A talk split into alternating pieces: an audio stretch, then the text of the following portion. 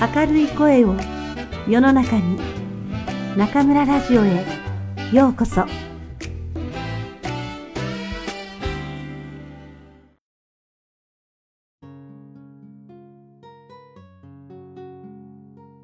一つのことに真剣に取り組む。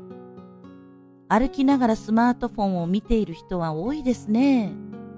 食事中にテレビを見ている人会議中にメールチェックをしている人も非常にたくさん目にします。現代社会では複数のことを同時にこなせる人は能力が高いというような風潮さえありますが、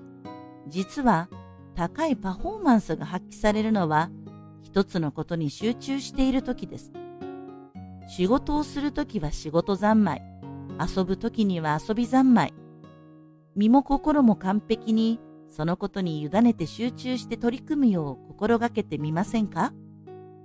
混じり気なくそのことに励めば、能力が驚くほど発揮されることに気づくはずです。